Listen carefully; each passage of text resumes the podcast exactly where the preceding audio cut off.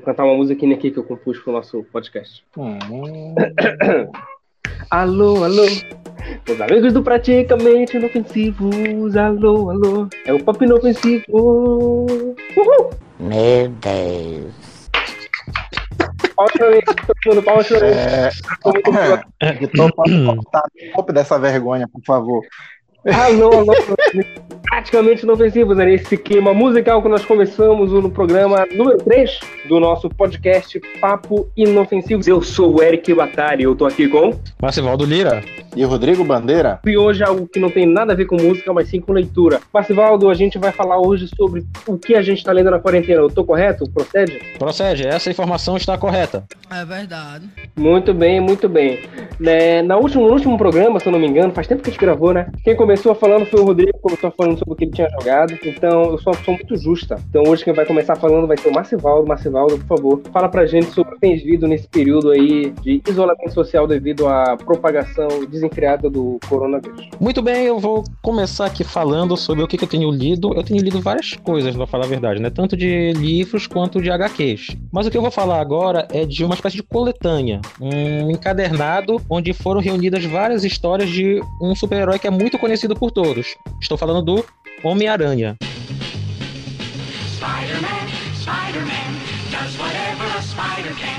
É uma edição chamada Homem-Aranha Antologia, no qual a ideia foi de reunir várias histórias para conhecer o personagem, conhecer quais foram todas as fases em que ele foi escrito, quais são as ideias que tiveram ele ao longo de toda a história do personagem. Ou seja, eles escolheram as histórias mais marcantes do personagem. Antes de mais nada, se você quer saber um pouco mais sobre a história, assim, falar um pouco mais do Homem-Aranha, nós temos um vídeo, aliás, nós temos dois vídeos no nosso canal, canal praticamente inofensivos que você encontra no YouTube, e nós falamos bastante sobre a origem, sobre as principais características e a evolução do Homem-Aranha, de uma forma que você vai poder conhecer muito bem o personagem. Bom, muito bom. Conhecendo, muito bom, ficou bacana, foi muito bem elogiado e nota 10. Obrigado. Muitíssimo obrigado. E justamente para exemplificar o que é dito lá, tem essa minha indicação que eu terminei de ler agora na quarentena, que é o Homem-Aranha Antologia, que ele vai pegar uma seleção de 14 histórias selecionadas que vão desde a primeira história dele, passando pelo primeiro encontro com os vilões mais marcantes, como o Duende Verde, o primeiro encontro com o Venom, até mesmo histórias que chamaram muita atenção, como por exemplo a história que fizeram logo após o, o atentado do, de 11 de setembro, em que mostraria vários, vários super-heróis é, chegando lá, o Homem-Aranha tá na cidade tá, e quando ele encontra as torres gêmeas no chão, logo após o atentado. Então toda uma ideia lá de mostrar qual o impacto disso para ele, porque naquele momento ele se vê como um nova-iorquino, né? Como um cidadão também é, sofrendo por tudo aquilo, tentando ajudar da melhor forma possível e traz toda uma, uma ideia lá, uma discussão, uma análise sobre o ocorrido. Então, não é só das histórias assim, ah, a melhor história, a melhor luta contra tal vilão, ou então a origem tal vilão. Não, são aquelas histórias que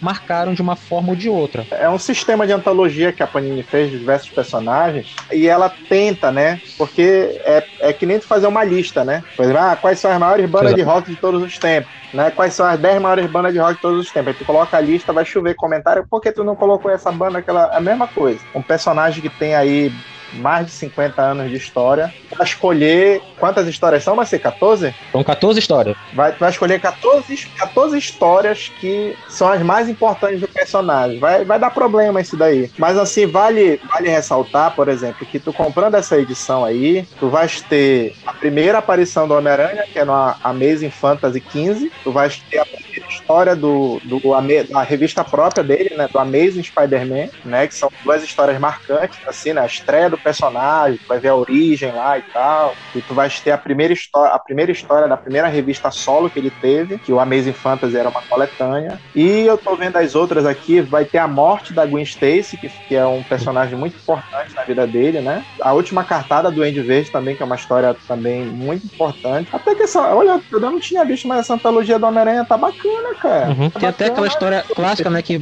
o segundo, o Homem-Aranha 2 do Tobey Maguire foi baseado, que é quando ele renuncia o fato de ser Uhum. Homem-Aranha, né? Porque ele não tava mais aguentando os problemas que, que tava tendo. E aí vem toda aquela obrigação do grandes poderes trazem grandes responsabilidades, todo aquele dilema Sim. que ele tem, hein? Continuar ou não. Tu estás, tu estás falando aí, eu tô aqui na página da Amazon, procurando já a revista pra comprar e tá com uma promoção muito boa. E se você é, é assinante da Amazon Prime, né, como a chamaria que é, o frete tá grátis. Exato. Dá uma passada lá. Vai ter o link aqui na, na postagem. Se você tá ouvindo isso aqui no blog, se você não tá ouvindo no blog, tá ouvindo no Spotify, procura a gente lá no, no blog, que é o Praticamente Inofensivos. Você vai achar lá o link pra comprar essa revista. Pode continuar, Matheus. Então eu recomendo bastante porque se você quer conhecer bem o personagem, as fases que ele passou, tem diver- diversas histórias marcantes. O Rodrigo citou algumas, outras mais recentes, outras até mesmo que receberam prêmios. É, e, e- assim, e antes de cada história tem um texto dizendo justamente por que, que ela é importante, qual foi o contexto em que ela foi lançada, justamente para te situar e mostrar por que, que ele escolheu essa como uma história marcante.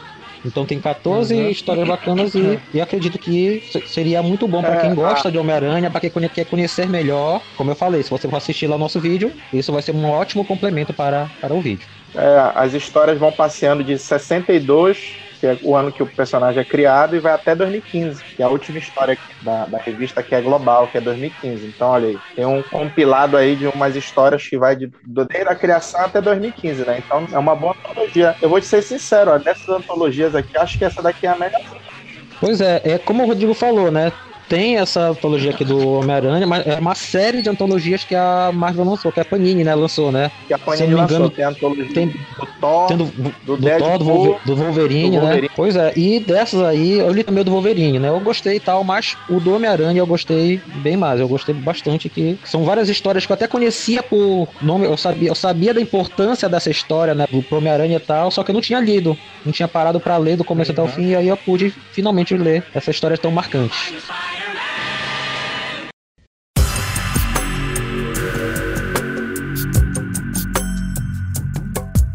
É, partindo agora pro Rodrigo Bandeira, o que, que tu estás lendo, Rodrigo?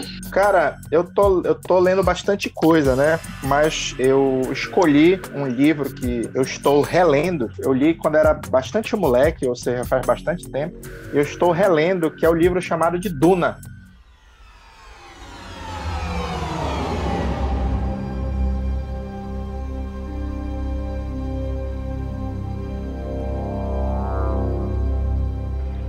Já ouviram falar de Duna? sim, sim. Já ouvi falar. Bem, ouvi bem, falar bastante, Já ouviu inclusive. falar. bem oportuno. Antes de eu explicar o que é o Duna, eu vou ler o currículo do Duna, tá bom? Tá? O Duna ele é um romance de ficção científica que foi publicado em 1963 e depois da sua publicação ele ganhou o prêmio Hugo e o prêmio Nebula. Que é isso daí? São os dois maiores prêmios de ficção científica que nós temos. Ele é o livro de ficção científica mais vendido de todos os tempos. Eu acho que tem gente que vai ficar de boca caída aí. Não é 2001, Uma Odisseia no Espaço, não é Blade Runner, não é nenhum desses livros. O livro mais vendido de ficção científica de todos os tempos é Duna. O fez uma música, o Blind Guardian fez uma música baseada no universo do Duna. O Duna, ele teve uma adaptação para o cinema dirigida pelo David Lynch em 84 aonde no, no elenco nós temos o Sting, que é o vocalista lá da banda The Police. Esse ano, não sei se ainda sai esse ano, né? Mas vai ter uma nova adaptação para o cinema do Duna, que vai ser dirigida pelo Denis Villeneuve, que é o diretor do Sicário e do Blade Runner 2049, onde o Jason Momoa faz parte do elenco, e outros atores de peso aí. Na década de 2000, ela teve uma série de TV feita pela Sci-Fi, já teve jogo de videogame. Agora vem a parte assim que eu acho muito interessante do Duna. Por exemplo, o Game of Thrones, pessoal,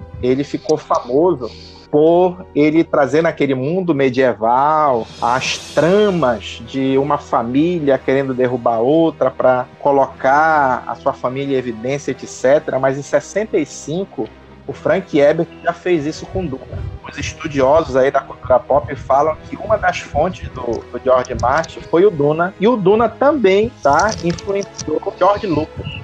Então, esse é, é só esse o currículo do Duna. E existe um emento sobre o Duna que diz assim, ó, que é do Arthur C. Clarke. Quem não conhece o Arthur C. Clarke é o cara que escreveu 2001, Uma Odisseia no Espaço. Não conheço nada que se compare a este livro, a não ser Senhor dos Anéis.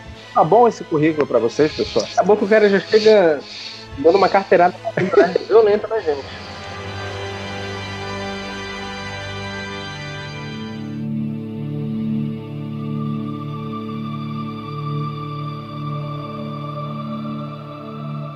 Ele é um livro, pessoal, na verdade ele é uma série de livros, né?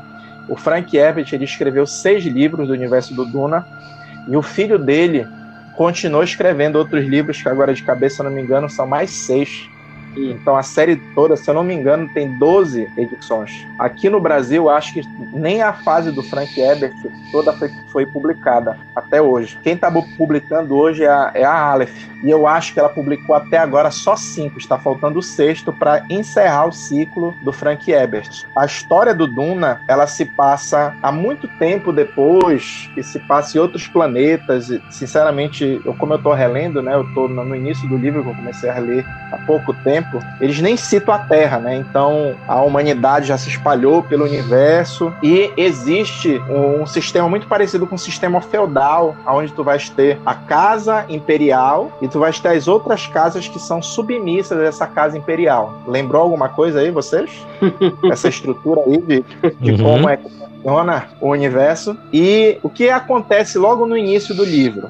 Uma dessas casas, abaixo da casa imperial, tem um líder que todo mundo gosta, porque ele é um cara bacana, ele é um cara que é um bom estrategista. Então, o imperador tá com medo que ele, aproveitando essa popularidade dele, ele tente sobrepujar a casa dele. Aí o que é que ele faz? Ele começa a armar um plano para que essa casa deixe de existir, que seria a casa dos Artrades que é nessa casa que vai ter o personagem principal do livro. Então, a Casa Imperial tá tramando para que a Casa Artrade ela deixe de existir por causa da popularidade dela. Olha aí a, as tramas palacianas que a gente acaba vendo em Game of Thrones. E como é que ela faz isso? Existe um planeta né, dentro da, dessa mitologia que Frank Ebert criou, que é um planeta desértico.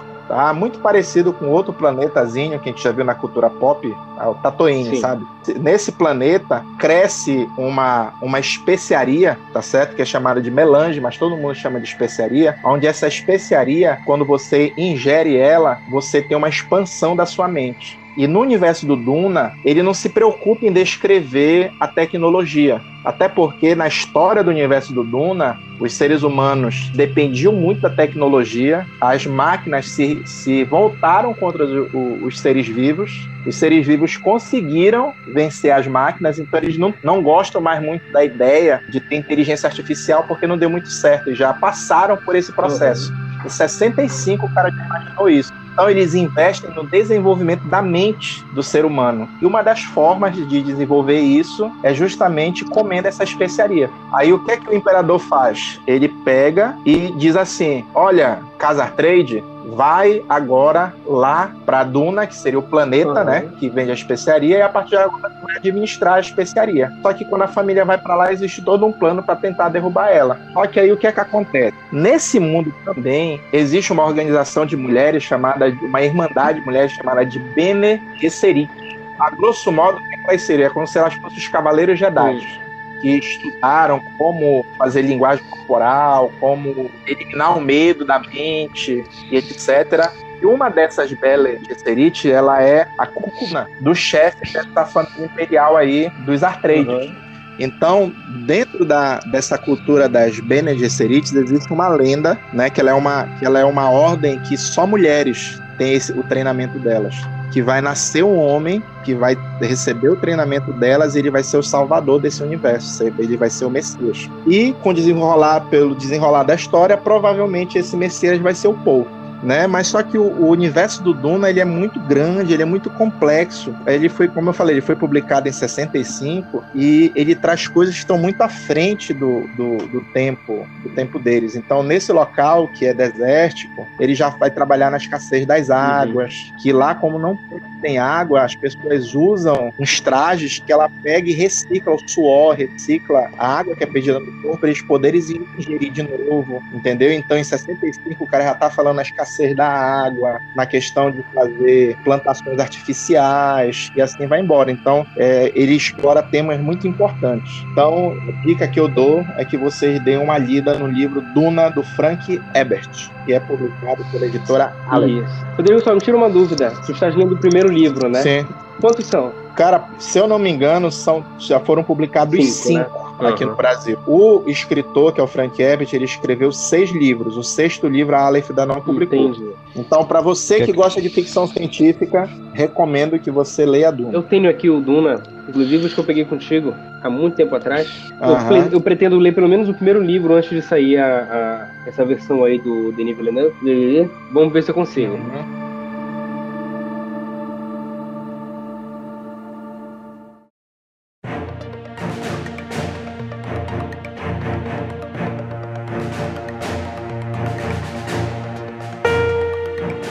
E tu, Batalha, o que que tu tem lido nesse período de quarentena? Rapaz, o que eu tenho lido no período de quarentena, assim, de ficção, é algo que eu comecei a ler antes de, de, de terminar o ano passado, um pouco antes de terminar o ano passado, que é a saga do The Witcher.